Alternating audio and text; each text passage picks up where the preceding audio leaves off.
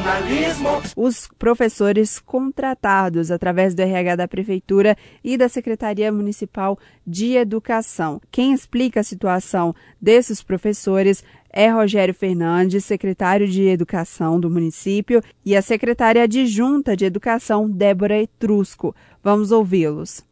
Uma das grandes demandas que a Secretaria de Educação está tendo nesse início do ano de 2021 é justamente ter que responder, dar uma resposta mais imediata a todos aqueles servidores da Prefeitura que prestam serviço à Secretaria na condição de contratados Há uma angústia por parte deles saber se haverá ou não renovação desses contratos.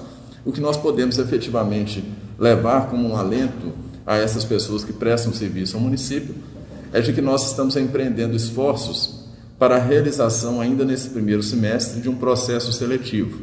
Então, o setor de recursos humanos da Prefeitura e da Secretaria de Educação estão alinhados, apurando quais contratos são passíveis de serem prorrogados mas também já preparando para que comecemos a, no início de 2021, no nosso ano letivo, com o processo seletivo anunciado.